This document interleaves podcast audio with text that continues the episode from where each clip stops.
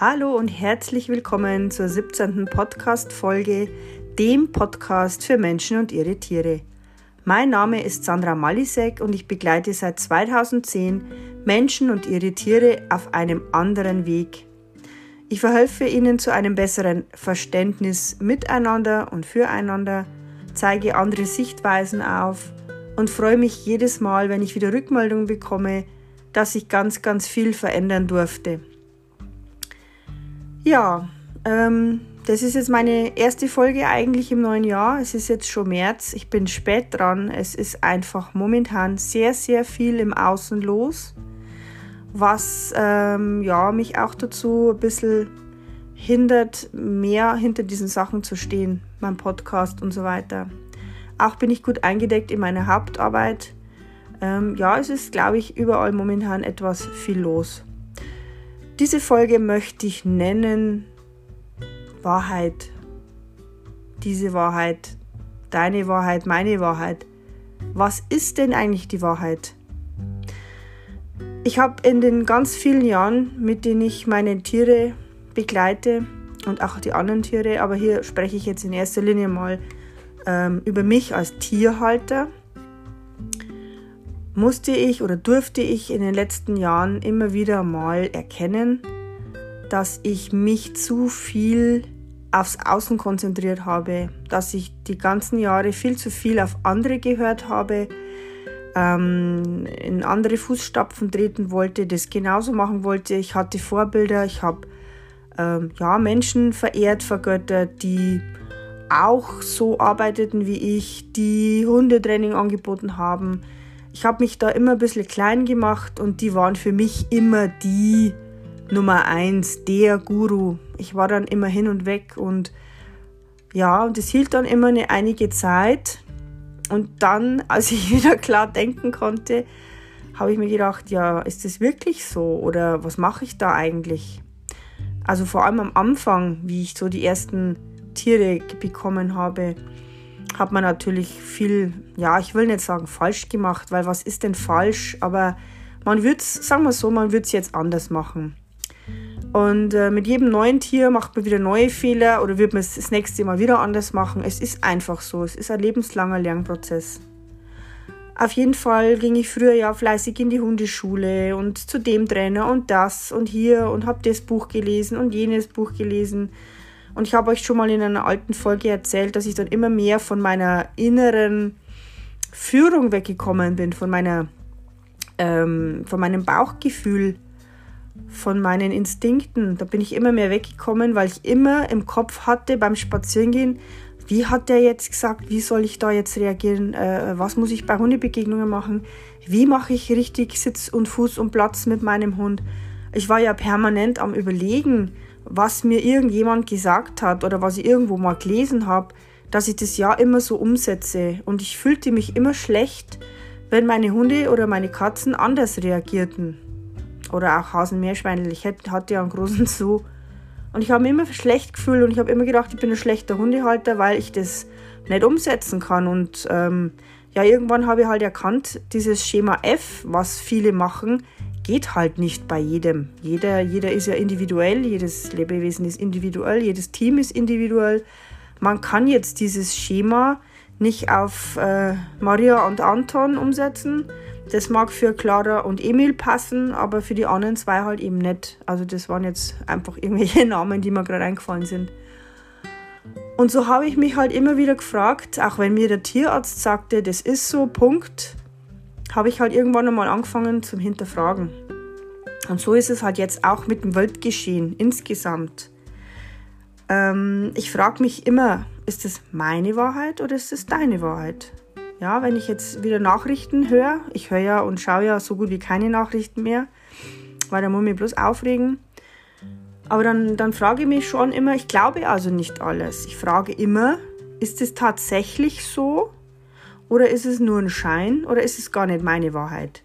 Also ich lebe wesentlich ruhiger, wenn ich mir zwar anhöre zum Beispiel, was der Tierarzt zu sagen hat, aber das ist für mich nicht mehr das Nonplusultra. Also für mich ist ein Tierarzt nicht mehr ein Gott in Weiß, der immer recht hat, sondern ich höre mir das an, vielleicht recherchiere ich auch, Aber vielmehr fühle ich jetzt hin, verbinde mich mit meinem Tier, schaue mein Tier an, spüre hin, wie fühlt sich denn das an, wenn ich an diese Möglichkeit denke und wie fühlt sich das an, wenn ich an die andere Möglichkeit denke. Ja, und dann, ähm, ich glaube, ich habe es auch schon mal erwähnt, ich treffe ungern Entscheidungen, weil ich ja doch auch ein bisschen ein Kopfmensch bin, was euch vielleicht beruhigt, was jetzt das mit der Tierkommunikation oder betrifft. Also auch Kopfmenschen können das wunderbar lernen, ähm, den Geist ruhig zu kriegen, die Wurzeln wieder auszugraben. Aber ja, ich ähm, hinterfrage halt jetzt mehr. Ich bin unbequemer geworden in vielen Dingen. Ich ecke öfter an, das ist einfach so. Ich passe mich nicht mehr an. Und wenn der Tierarzt eben sagt, ja, das ist jetzt nur eine OP, ist richtig und wichtig, dann schaue ich, was macht das mit mir. Da kommt dann damals beim Louis, die, die, äh, das, wo die, das Blasenkarzinom entfernt wurde, war erstmal Angst da. Ne?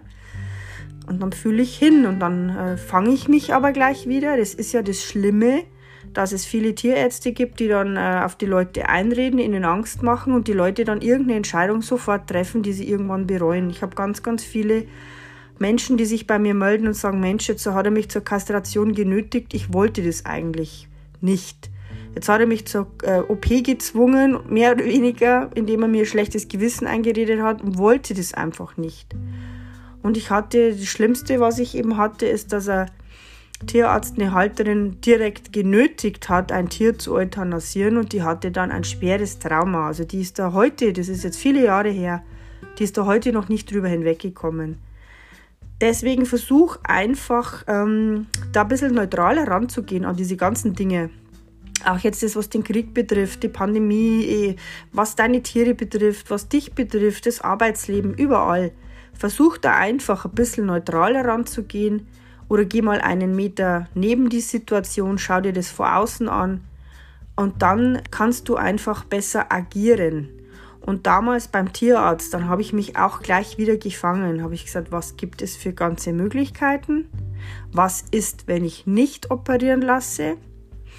Ähm, was wird gemacht, wenn ich operieren lasse, wie sind die Prognosen in beiden Fällen. Ja, und dann bin ich wieder heimgegangen und dann überlege ich erstmal in Ruhe daheim. Dann wird es besprochen im, in der Familie. Dann werde ich mit dem Tier sprechen. Wie siehst du das? Wie ist es so? Dann spüre ich hin, was ist mit dem Weg, was ist mit dem Weg, was haben wir für Alternativen. Ähm, ja, und dann ist für mich ist immer so halt blöd, eine Entscheidung zu treffen, weil ich will ja immer alles richtig machen. Aber ich habe euch ja schon mal gesagt, es gibt kein richtig und falsch. Wenn ich mich für die OP für den Louis nicht entschieden hätte, wäre das halt dann auch sein Weg gewesen, wenn er gesagt hätte, er will das nicht. Ne? Wobei, ja, man muss natürlich so viel mh, mm, Erdung hin oder her, man muss auch natürlich so viel Verantwortung auch äh, haben, dass ich natürlich, wenn ein Tier ähm, ja, ich weiß nicht, man muss da so einen Mittelweg finden. Kein Tier geht gern zum Tierarzt. Wenn man es halt vernünftig erklärt, warum jetzt der Eingriff sinnvoll ist oder nicht, ähm, dann lassen sie da eigentlich schon gern mit sich reden. Aber ja, halt, wie gesagt, dann eine Entscheidung zu treffen. Okay, also ich stehe jetzt, also ich entscheide mich jetzt für eine Operation, obwohl eine Operation ja nicht das Nonplusultra ist. Wir wissen ja, oder ich habe es schon mal erwähnt, dass viele Disharmonien ja erstmal im Seelenbereich stattfinden und wenn man dann da nichts macht und verändert, ist es irgendwann eine körperliche Ebene. Und es hat auch mit alten Themen zu tun, es hat auch mit ähm, Themen im Familiensystem zu tun, warum jetzt da ein Krebs kommt, warum da jetzt Diabetes da ist. Also das hat ja alles Hintergründe. Und daran geht es jetzt eben da herauszufinden, was ist die Wurzel, was kann ich und darf ich verändern und heilen, damit es eben nicht mehr kommt oder damit es halt jetzt ausgeglichen ist. Und wir wissen ja, oft ist es so, wenn ich einfach ohne irgendwie was zu hinterfragen oder zu verändern irgendeinen Krebs operieren lasse, dass der meistens dann wiederkommt, weil ich nicht verstanden habe, um was es geht. Und wenn ich mich dann aber wie beim Louis jetzt für diese Operation entscheide, obwohl ich mich in anderen Situationen vielleicht dagegen entschieden habe, weil ich eben weiß, dass Symptome behandeln nicht das Nonplusultra sind, dann stehe ich aber dazu. Also ich habe gesagt, gut, jetzt machen wir die Operation, dann ist es so. Ich bin ja auch, äh, ich hinterfrage auch die ganzen Impfungen. Hm, muss jetzt diese Impfung sein? Meine, meine Katzen kommen nicht mehr raus. Muss ich jetzt wirklich jedes Mal Tollwut? Muss ich jetzt jedes Mal wirklich entwurmen? Dann habe ich mich halt irgendwann gesagt, okay, die sind jetzt, was weiß ich, zehn Jahre durchgeimpft, durchimmunisiert. Hätte ich jetzt, würde ich jetzt vielleicht wieder ganz anders machen. Ich habe sie dann irgendwann nicht mehr impfen lassen, weil sie ja auch nicht rausgekommen sind. Und dann habe ich eben diese Entscheidung getroffen und dann ging es mir aber gut damit. Also es ist jetzt nicht so, dass ich eine Entscheidung treffe und dann trotzdem Bauchweh habe. Also ich stehe dann schon dazu, auch wenn das vielleicht eine Entscheidung ist, die ich sonst nicht so getroffen hätte. Und deswegen, wenn jetzt eben der Arzt sagt, so und so ist es, oh, Punkt, dann frage ich halt mich, ist es jetzt meine Wahrheit oder ist es seine Wahrheit? Und ähm, ja, also die Wahrheit ist eigentlich das, womit du dich gut fühlst. Was, was ist für dich stimmig? Was, was ist passend? Du musst nicht alles glauben, was dir irgendjemand sagt. Es ist nicht immer ähm, nur das Beste. Oder es ist nicht immer nur so. Das, was wir im Fernsehen sehen, das ist nicht immer unbedingt alles so. Es liegt auch immer im Auge des Betrachters und wie man manche Sachen äh, annimmt und aufnimmt.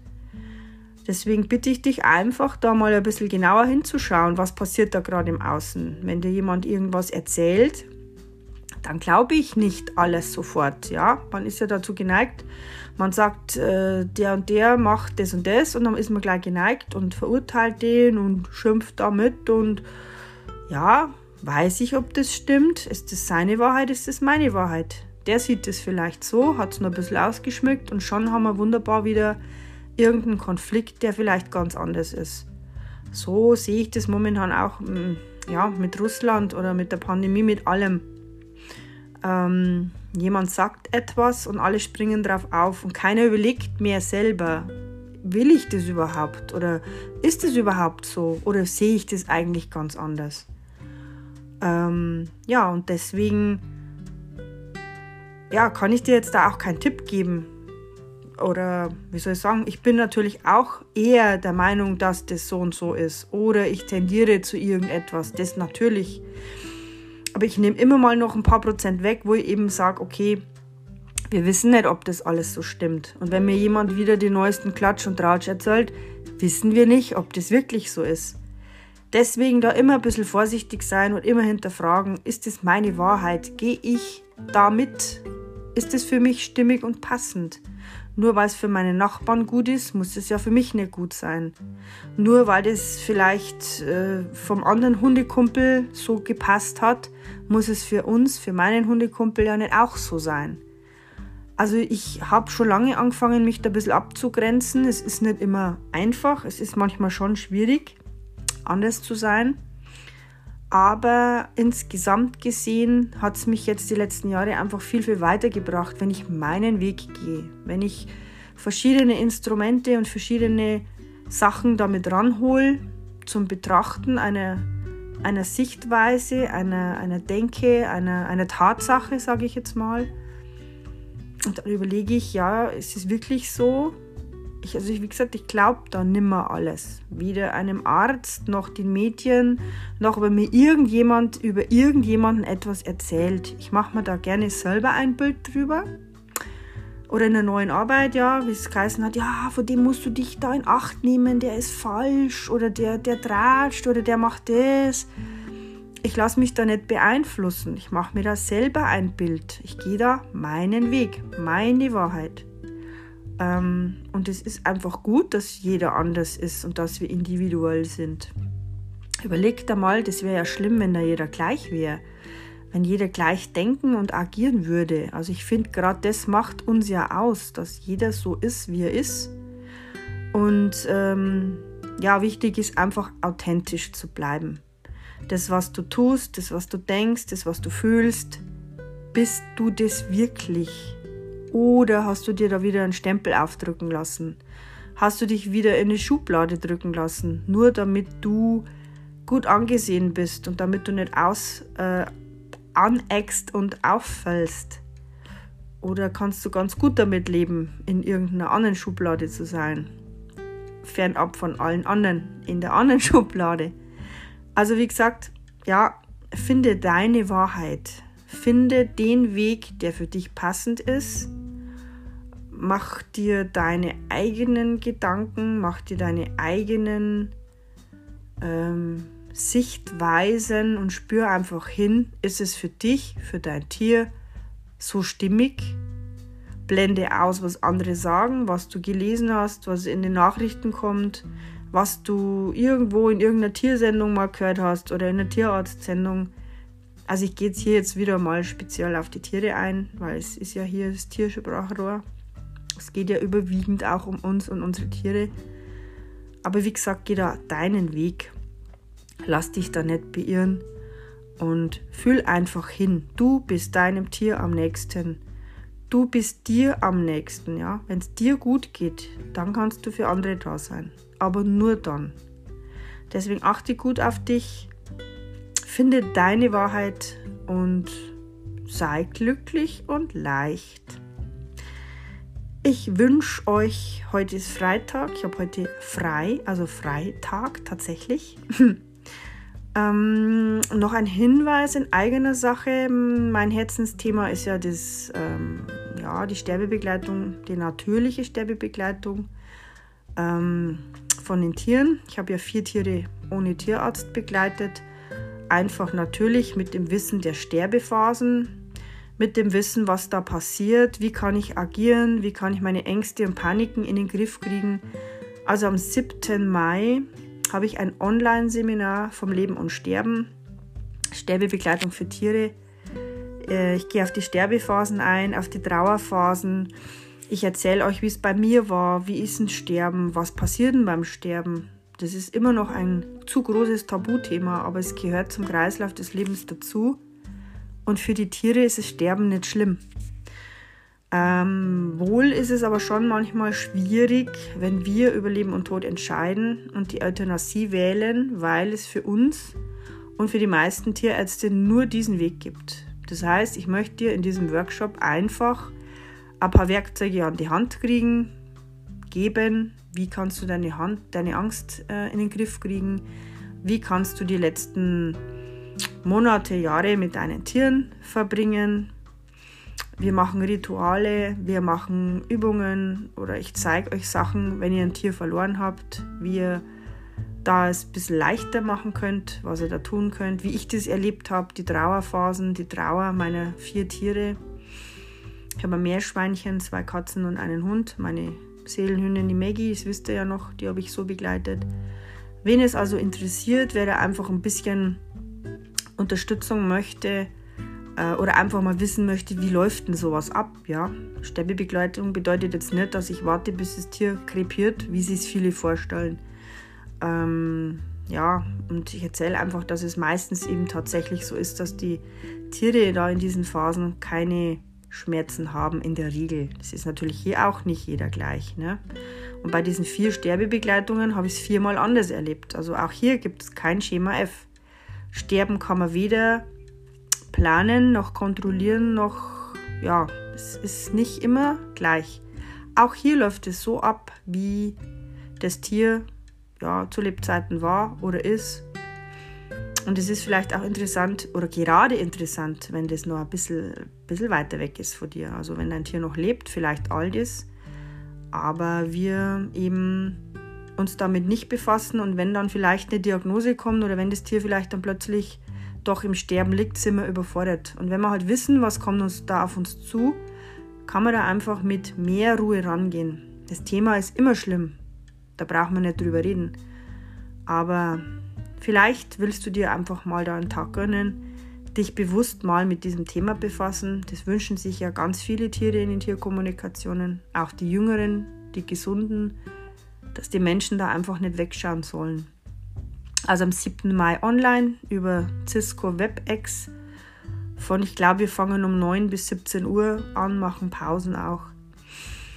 Ähm, du kannst anmelden, sandra.tiersprachrohr.de, dann schicke ich dir ein Anmeldeformular zu. Kannst mir auch gerne anschreiben, wenn du noch Fragen hast. Das ist das erste, das ich anbiete in dieser Art. Ich schiebe das schon Jahre raus. Ja, aber die Maggie hat jetzt wieder angeschoben und hat gesagt, es wird jetzt endlich Zeit, dass du mal deine Erfahrungen mitteilst. Also einen schönen Freitag, einen sonnigen Tag. Die Sonne scheint, keine Wolke ist am Himmel. Es ist zwar kalt, aber der Frühling, der klopft schon an. Ich wünsche euch alles Liebe, bis bald und danke fürs Zuhören. Tschüssi!